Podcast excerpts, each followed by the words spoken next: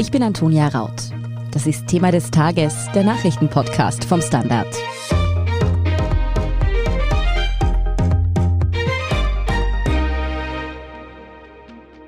Der ORF bekommt einen neuen Generaldirektor. Heute Dienstag wurde am Königelberg gewählt. Nicht ganz überraschend entschied sich der Stiftungsrat für Roland Weismann, den Wunschkandidaten der ÖVP und der Grünen. Aber was haben die politischen Parteien eigentlich mit der Wahl des ORF-Chefs zu tun? Wieso sorgen sich manche jetzt um die Unabhängigkeit des österreichischen Rundfunks? Und wie mächtig ist der ORF-Generaldirektor eigentlich? Darüber spreche ich heute mit Harald Fiedler vom Standard. Harald, bevor wir uns jetzt näher mit der Wahl selbst beschäftigen, über welche Funktion wurde da im ORF heute eigentlich abgestimmt? Der ORF-Stiftungsrat hat heute über den nächsten ORF-Generaldirektor abgestimmt. Das ist der Alleingeschäftsführer des ORF. Und der ORF ist das größte Medienhaus im Land. Alleingeschäftsführer, das klingt schon ziemlich, ziemlich einflussreich. Wie mächtig ist diese Position tatsächlich? Welche Kompetenzen hat der Generaldirektor? Naja, eine Schlüsselkompetenz des ORF-Generaldirektors ist, dass er allein sämtliches Personal und sämtliche Führungskräfte unter der Direktorenebene aussucht. Die Direktoren schlägt er vor, die bestellt im September der Stiftungsrat, aber alles weitere, Chefredakteure, Abteilungsleiter, Hauptabteilungsleiter und so weiter, diverseste Stabstellen, die man da erfinden kann, die besetzt der Generaldirektor alleine. Das heißt, kurz gesagt, sehr mächtig. Ja, mächtig, das ist immer so eine Frage. Es gibt immer noch mächtigere, aber ja, er hat sehr, sehr großen Einfluss auf eben diesen ganz, ganz großen österreichischen Medienkonzern, der uns ja allen irgendwie gehört und der mit unseren Gebühren finanziert wird. Mhm. Was ist denn nun mit dem scheidenden ORF-Chef Alexander Brabetz? Wieso hört der auf? Naja, der hört ja nicht freiwillig auf, sondern der hat sich um eine weitere Amtszeit beworben. Der amtiert schon seit 2007 für drei Amtszeiten. Das ist am Stück der längst dienende ORF-Generaldirektor überhaupt. Und eine Mehrheit im Stiftungsrat, die von ÖVP-nahen Stiftungsräten bestimmt ist, geprägt ist, die hat sich für einen anderen Kandidaten entschieden. Bevor wir uns näher mit diesen politischen Mehrheiten im Stiftungsrat und dem Stiftungsrat an sich beschäftigen, wer stand denn nun eigentlich zur Wahl? Naja, zur Wahl stand, und das ist der, der das Rennen gemacht hat, Roland Weismann, der ist bis jetzt Vize-Finanzdirektor des ORF. Er war auch Chefproducer, das heißt, er hat das gesamte Fernsehbudget des ORF verwaltet. Je nach Berechnung sind das 300 oder mit Personal 400 Millionen Euro im Jahr, also eines der größten, wenn nicht das größte Budget im ORF. Und er leitet auch noch den ORF Player, eine Streaming-Plattform, ein Projekt und ist dafür auch Geschäftsführer von ORF.at, also von der blauen Seite. Er war aber nicht der einzige Kandidat. Es gab da, glaube ich, ziemlich viel Auswahl, oder? Es gab viele Kandidaten und Kandidatinnen. Auswahl gab es offenbar nicht ganz so viel, weil nur fünf von den 14 Bewerberinnen und Bewerbern ins Hearing genommen wurden. Das war neben dem amtierenden ORF-Generaldirektor Alexander Wrabetz, dem schon lange als Favoriten gehandelten Roland Weismann, war das noch Lisa Totzauer, die ist ORF 1 Channel Managerin und dann gab's noch den Thomas Brandner, der ist Technik-Vizedirektor. Und dann gab's noch den Harald Thoma, das ist der Sohn des ehemaligen RTL-Chefs und dann Medienmanager in Deutschland. Du hast schon zuvor die Mehrheiten im Stiftungsrat und den Stiftungsrat an sich angesprochen. Damit wir uns das etwas genauer vorstellen können, wie ist dieser Stiftungsrat eigentlich aufgebaut? Wer hat da heute gewählt? Naja, das sind 35 Damen und Herren, die werden ausgesucht von der Bundesregierung, neun Mitglieder, die Bundesländer bestimmen neun Mitglieder, die Parteien im Nationalrat bestimmen sechs Mitglieder. Dann gibt's noch einen ORF-Publikumsrat, der weitere sechs Mitglieder bestimmt. Die Mehrheit in diesem Publikumsrat wiederum bestimmt eigentlich der Bundeskanzler. Und dann gibt's noch fünf Mitglieder aus dem Zentralbetriebsrat. Im Ergebnis war das so, dass ich sage jetzt einmal 16, eigentlich 18 Mitglieder des Stiftungsrates der ÖVP zuzuordnen sind und teilweise auch bei deren Fraktionssitzungen Freundeskreistreffen waren. Und die nächst kleinere Fraktion war dann die SPÖ mit nur fünf Mitgliedern. Das heißt, die ÖVP-nahen Stiftungsräte haben eigentlich alleine das Sagen gehabt und haben mit dem Regierungspartner Grüne dann den nächsten ORF-Generaldirektor bestimmt. Du hast jetzt schon das Wort Freundeskreis erwähnt. Da war ich das erste Mal etwas überrascht, als ich das in Bezug auf den ORF-Stiftungsrat gehört habe.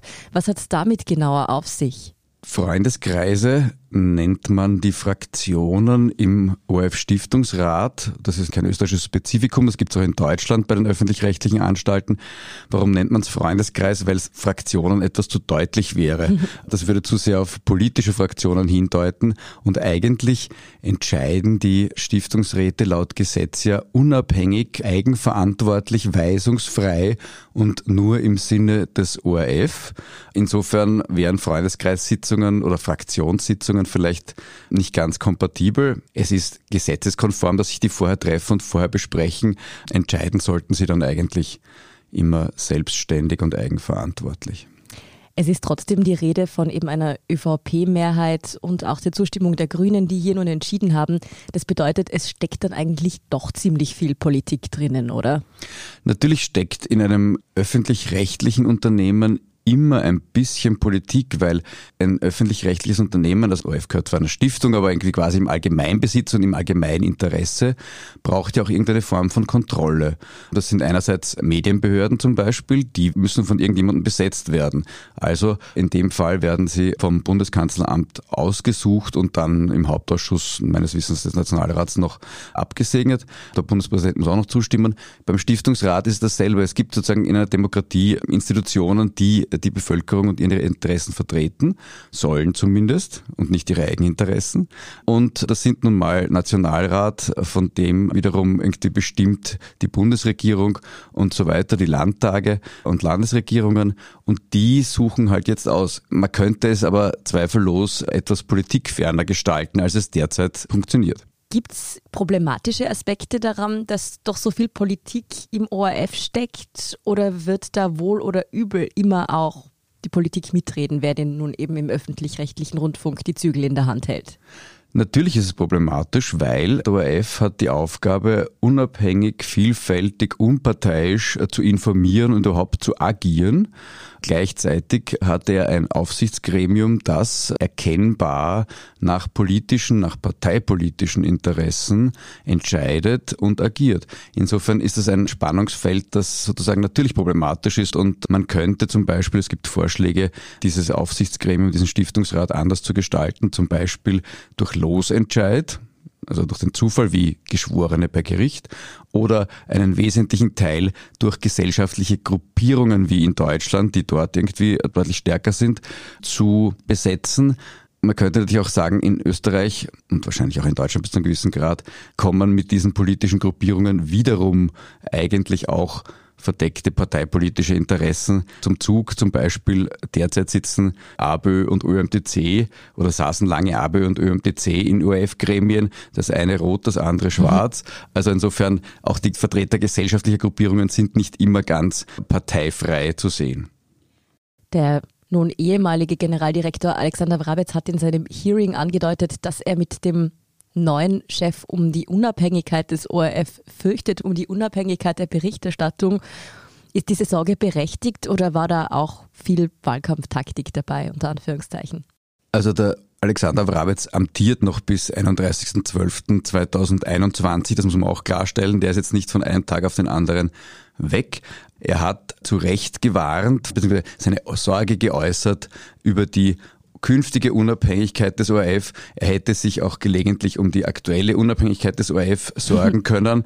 Also man muss sich immer und ständig und ganz, ganz aufmerksam um die Unabhängigkeit des ORF sorgen. Jetzt, wo ein relativ eindeutiger, sage jetzt einmal, Wunschkandidat der ÖVP an die Spitze des größten Medienkonzerns kommt, muss man ganz besonders aufmerksam sein. Aber er wird auch unter besonderer Beobachtung stehen und es gibt ein Redakteursstatut im ORF. Es gibt sehr wehrhafte, sehr unabhängig agierende Journalistinnen und Journalisten im ORF und die sind die große Hoffnung. Schauen wir uns noch einmal ein bisschen die Rolle des ORF an sich in Österreich an. Er ist definitiv das größte und finanzstärkste Medium, aber kann man auch sagen, dass er das mächtigste ist? Es ist ein etwas weiches Kriterium, das mächtigste Medium, das man mhm. schwer messen kann, aber daran ermessen, dass man mit allen ORF-Medien, also von Ö3 Wecker bis ZIP Insta, von Zeit im Bild mit ihrem Millionenpublikum bis zu Bundesland heute praktisch 90 Prozent der Österreicherinnen und Österreicher jeden Tag zumindest einmal erreicht dann ist das ziemlich mächtig. Wenn man sich hernimmt, die berühmte, als so mächtig kritisierte auch Kronenzeitung, die hat mittlerweile 25 Prozent Reichweite bei der Bevölkerung ab 14. Also insofern hat der ORF schon relativ viel Gewicht und relativ viel Einfluss wie sich der ORF in Zukunft aufstellen will und wieso auch die GIS-Gebühren bald schon erhöht werden sollen. Darüber sprechen wir nach einer kurzen Werbepause. Guten Tag, mein Name ist Oskar Bonner. Wenn man in stürmischen Zeiten ein wenig ins Wanken gerät, den eigenen Weg aus den Augen und die Orientierung verliert, dann ist es sehr hilfreich, wenn man etwas hat, woran man sich anhalten kann. Der Standard, der Haltung gewidmet. Jetzt gratis testen auf Abo der Standard AT. Harald, auch wenn der ORF also noch immer ein sehr einflussreiches Medium in Österreich ist, dann verlieren die, sagen wir mal, klassischen ORF-Medien, Radio, Fernsehen zunehmend an Bedeutung, gerade bei den jüngeren Zielgruppen. Wie will der ORF hier denn zukunftsfit werden? Stichwort Streaming. Ja, das ist eines der vielen Projekte, die Alexander Wrabetz vielleicht mit etwas mehr Nachdruck hätte verfolgen können. Der ORF Player, so heißt der Arbeitstitel, wahrscheinlich wird das Ding dann ORF On heißen, wenn es einmal in die Welt kommt. Das ist eine Streaming-Plattform, eine große Streaming-Plattform des ORF, ein Projekt, das einen Sports-Channel, einen Infokanal, einen Kinderkanal, Kultur, Wissenschaft und so weiter, also sehr viele Felder, für die der ORF auch qua Gesetz zuständig ist, abdecken soll. Er soll auch bis zu einem gewissen Grad interaktiv sein. Er soll sozusagen einen Austausch, einen Dialog mit dem Publikum ermöglichen. Das ist eine der Schlüsselfunktionen dieses Players. Dafür braucht er für einige Funktionen zumindest, aber ein neues ORF-Gesetz. Das ORF-Gesetz verbietet derzeit länger als sieben Tage Inhalte online zu haben. Es verbietet vor allem direkt für online zu produzieren. Der ORF darf nicht alleine für ein Online-Medium oder ein Social-Medium eine Sendung, einen Beitrag, ein Angebot machen mit wenigen Ausnahmen. Und das hätte der ORF gerne weg, um auch da den Anschluss zu finden. Das bedeutet, bevor dieser Player kommen kann, muss ein neues Gesetz her. Naja, er wird in Teilen starten. Der jüngste Starttermin von vielen, vielen verschobenen Startterminen für den Info-Channel, der soll dann Newsroom heißen, soviel ich weiß, der soll im September in ersten Ansätzen einmal on air gehen. Der ganze Player wird wohl in seiner ganzen Pracht eine Gesetzesänderung erfordern. Das ist ja nicht die einzige größere Neuerung, die da auf den ORF zukommt. Außerdem soll 2022 der gesamte ORF komplett neu strukturiert werden. Wie soll das denn aussehen und wieso wird hier so groß umgebaut? Muss zart widersprechen. Der mhm. ganze ORF wird 2022 noch nicht umgebaut. Es wird nur das ORF-Zentrum gerade schwer umgebaut und zwar ein neuer Newsroom. Das heißt die ORF-Information und das ist natürlich das Kernstück, Herzstück, wie immer man es nennen möchte, des gesamten ORF wird in einem Newsroom zusammengeführt, nämlich die Redaktionen, die bis jetzt getrennt operieren von einerseits Fernsehen, andererseits Radio und Online, sollen in einem News-Team, einem großen Newsroom zusammenarbeiten. Das sind dann ungefähr 360 Mitarbeiterinnen und Mitarbeitern.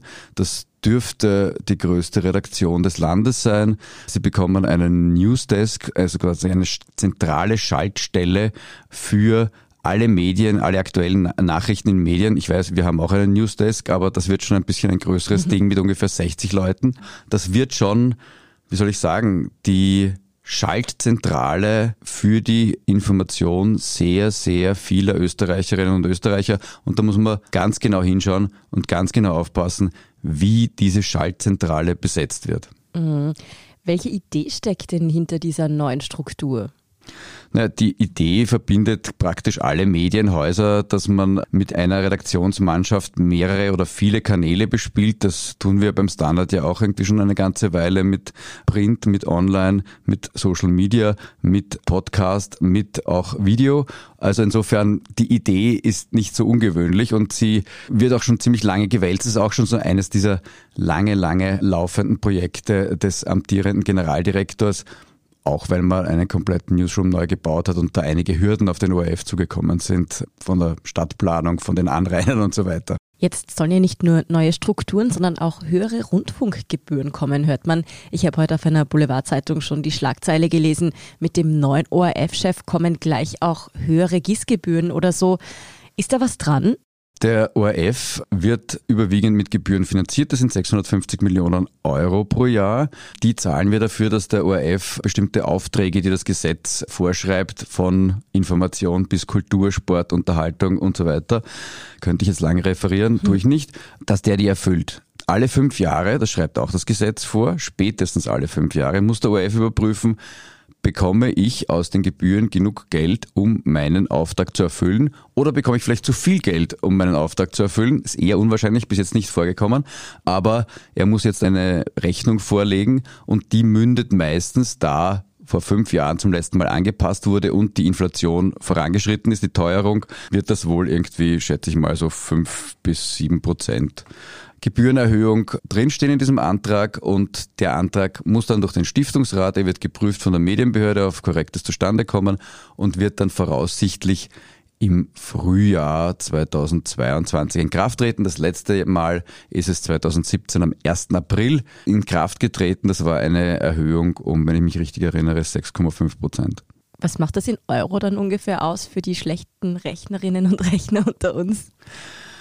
Also das kommt jetzt wiederum drauf an, weil von der Rundfunkgebühr kriegt ja der ORF nicht alles, mhm. sondern nur zwei Drittel. Der Rest sind Abgaben von Bund und Ländern und die werden mit erhöht, weil die sehr Abgaben auf die Programmentgelte sind. Aber sie zahlen momentan je nach Bundesland so zwischen 20 und fast 27 Euro im Monat. Das heißt, ich bin auch ein schlechter Rechner. Es wird um ein paar Cent teurer. Aber es ist ein bescheidener Betrag. Man wird nicht in den Ruin getrieben dadurch. Davon kann man ausgehen. Nun wird trotzdem von einigen Seiten immer wieder gefordert, dass die GIS-Gebühren überhaupt abgeschafft werden sollten. Was würde das denn eigentlich bedeuten? Die Ganzabschaffung wäre dann die wahrscheinlich komplette Abschaffung des ORF. Man kann natürlich sagen, man braucht keinen öffentlich-rechtlichen Rundfunk. Man kann dieses Angebot alles bei anderen Medien haben. Würde ich eher skeptisch sehen bis ablehnen. Ich glaube, man braucht diesen öffentlich-rechtlichen Rundfunk und zwar relativ dringend. Weiterhin man könnte den ORF, das war eine Diskussion in der Regierung ÖVP-FPÖ, aus dem Staatsbudget finanzieren. Man kann allerdings davon ausgehen, dass eine Finanzierung aus dem Staatsbudget die Staatsferne des ORF und die Unabhängigkeit des ORF nicht gerade fördert, wenn der ORF-Generaldirektor dann alle Jahre oder alle drei Jahre oder alle fünf Jahre zum Finanzminister oder zum Bundeskanzler betteln gehen muss, damit er irgendwie wiederum die gleiche Menge Gebühren oder mehr bekommt oder keine Kürzungen hinnehmen muss. Das heißt, diese Budgetfinanzierung ist schwierig. Es gibt andere Formen als die GIS. Die GIS ist ja momentan ein bisschen ein absurdes Konstrukt, weil sie allein auf Rundfunk abstellt. Das heißt, ich zahle für ein empfangsbereites Rundfunkgerät, einen Fernseher, ein Radiogerät, ein klassisches, zahle ich Rundfunkgebühren. Wenn ich streame, zahle ich keine Rundfunkgebühren. Das hat der Verwaltungsgerichtshof 2015 festgestellt. Und das ist irgendwie absurd, weil man kann ORF-Angebote über Streaming nützen, man kann aber ein empfangsbereites Rundfunkgerät haben, ohne den ORF zu nützen. Also das ist eine völlig widersinnige Situation. Deutschland und die Schweiz heben eine Haushaltsabgabe ein. Das heißt, jeder Haushalt zahlt für Medien für öffentlich-rechtlichen Rundfunk. Teilweise sind auch Medienförderungen dabei für private Medien. Und vor dem Hintergrund, das ist eine öffentliche Aufgabe. Wir zahlen auch alle fürs Burgtheater, wir zahlen auch alle für klares Wasser, für die Wasserversorgung, für Abwasser, Entsorgung und so weiter. Das ist eine öffentliche Aufgabe und Rundfunk wird sozusagen von allen bezahlt. Natürlich sozialbedürftige Menschen werden auch da ausgenommen.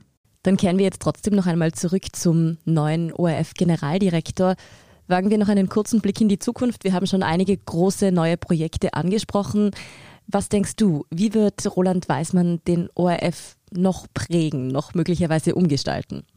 Ich habe nicht den Eindruck, dass Roland Weismann die große Revolution plant. Wenn er eine plant, dann ist es eine, sagen wir mal, Revolution, Weiterentwicklung in den internen Abläufen. Es ist, und das kritisiert er sehr stark in seiner Bewerbung, sehr viel in Strukturen und unklaren Entscheidungsprozessen im ORF stecken geblieben in den vergangenen Jahren, Jahrzehnten eigentlich. Und da verspricht er schnellere Entscheidungen, rascheres Handeln, mehr Verantwortung für die Führungskraft, für den Einzelnen. Ich wünsche ihm viel Glück, das umzusetzen. Das könnte dem ORF helfen, ein bisschen schneller zu werden und auch große Projekte, wie eben angesprochen, zum Beispiel den Player, vernünftig umzusetzen, über den wir jetzt wirklich schon lange reden und von dem ich schon wirklich, wirklich lange höre. Wir sind auf jeden Fall gespannt, wie sich der ORF mit dem neuen Generaldirektor Roland Weißmann verändern wird oder eben auch nicht. Vielen Dank, Harald Fiedler, für diesen Überblick. Danke. Wir sind gleich zurück. Guten Tag, mein Name ist Oskar Bronner. Wenn man die richtige Immobilie zur richtigen Zeit am richtigen Ort finden will, dann sollte man auch zur richtigen Zeit am richtigen Ort danach suchen. Nämlich genau jetzt, im Standard. Tausende Häuser und Wohnungen bei nur einer Besichtigung. Im Standard und auf Immobilien der Standard AT. Und hier ist, was Sie heute sonst noch wissen müssen.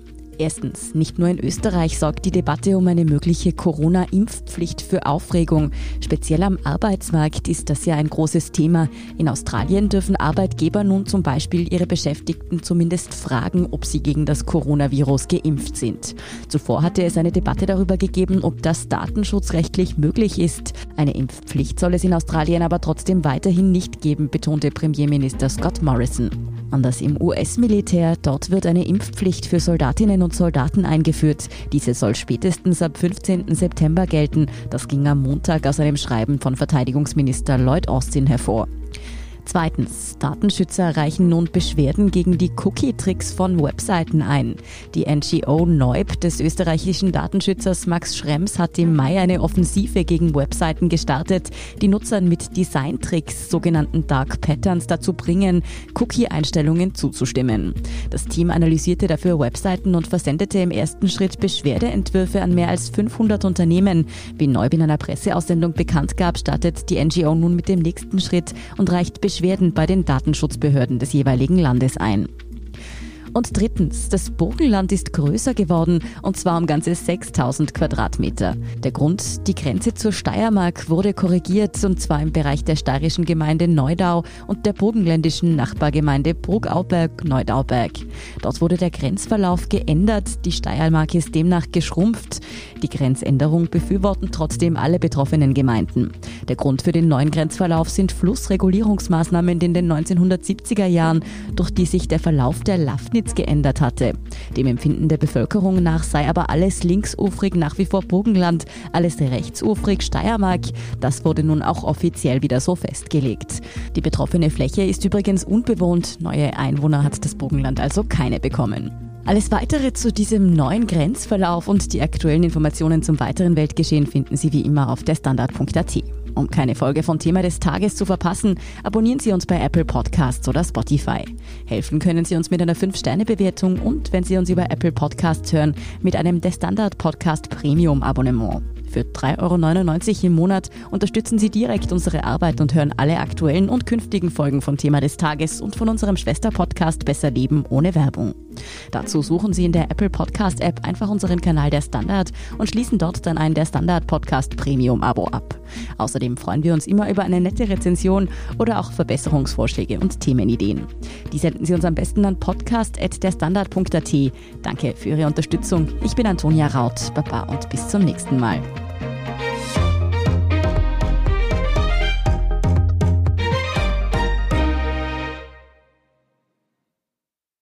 Guten Tag, mein Name ist Oskar Bronner.